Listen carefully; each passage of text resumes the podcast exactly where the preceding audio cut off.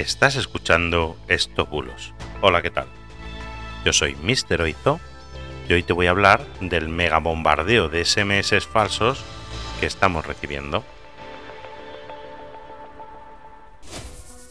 Empezamos. Llevamos unas semanas, incluso diría que meses, recibiendo semanalmente varios mensajes de texto de diferentes bancos, correos o agencia tributaria intentando capturar nuestros datos para estafarnos de diferentes maneras. Entre todos suman cientos de consultas que he recibido en el WhatsApp, pero resumiré los más comunes encontrados hasta ahora.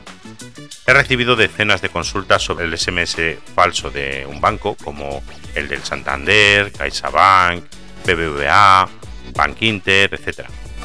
Los mensajes son muy parecidos en todos los casos. En la mayoría de los casos te dicen que tu cuenta ha sido bloqueada o que para poder utilizar tu tarjeta debes activar el nuevo sistema de seguridad.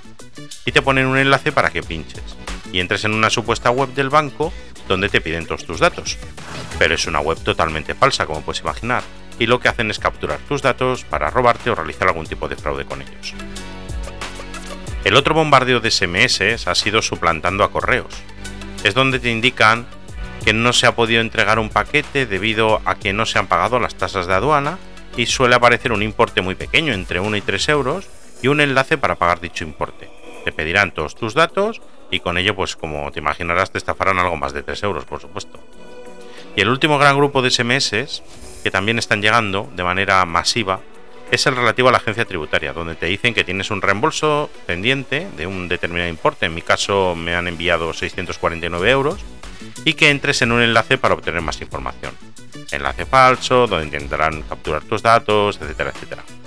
Bueno, no te preocupes si ya has pinchado en alguno de estos enlaces, ya que el hecho de entrar en estos enlaces, en estas webs falsas, no implica inicialmente ningún peligro. Además verás que muchas de ellas están ya caídas, no funcionan o no existen.